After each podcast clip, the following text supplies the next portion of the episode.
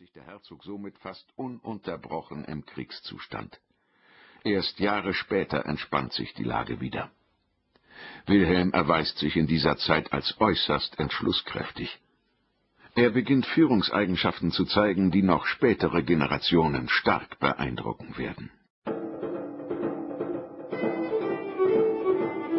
Um 1049 wird eine Heirat zwischen Wilhelm und Mathilda, der Tochter des Grafen von Flandern, geplant. Dieses Vorhaben steht anfangs jedoch unter einem schlechten Stern. Als Papst Leo IX. davon erfährt, verbietet er die Verbindung, da Wilhelm und Mathilda Cousin und Cousine fünften Grades sind. Doch trotzig widersetzt sich der junge Herzog der päpstlichen Anordnung und führt seine Braut vor den Altar. Man schreibt das Jahr 1051. Nach 1054 wird das normannische Herzogtum sehr stark. Zu keinem anderen Zeitpunkt war die Normandie so sicher vor Angriffen wie jetzt. Wilhelm ist knapp über 30, hochgewachsen und außerordentlich stark, ein begabter Befehlshaber und ein Held auf dem Schlachtfeld. Seine Macht ist auf dem Höhepunkt. Er kann im ganzen Herzogtum Gesetze erlassen und innerhalb seiner Grenzen Recht sprechen. Er kann Geld prägen und eigene Steuern erheben. Darüber hinaus steht ihm als Herrscher der Normandie auch ein Heer zur Verfügung.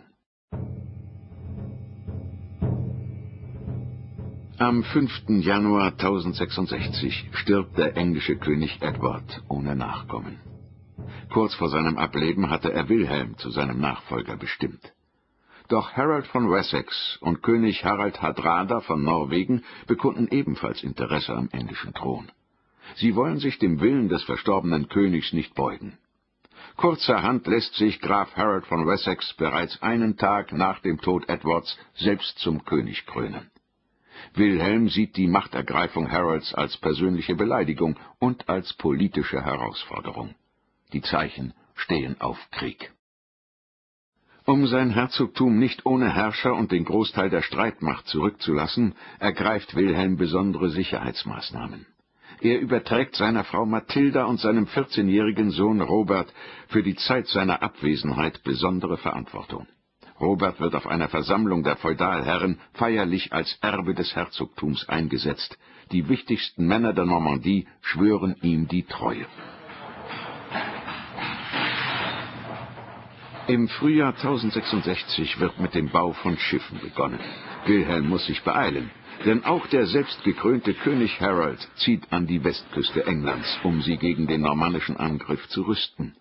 Wilhelms mächtige Vasallen versammeln sich mit ihren im Kriegsdienst stehenden Pächtern.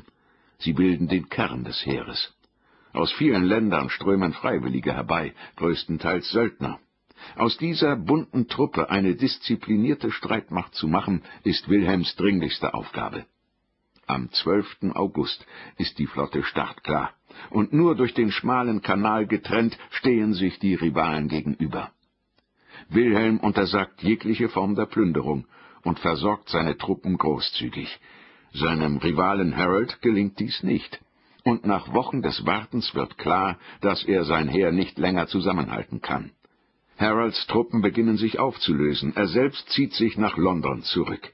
Viele seiner Schiffe gehen auf der Rückreise unter.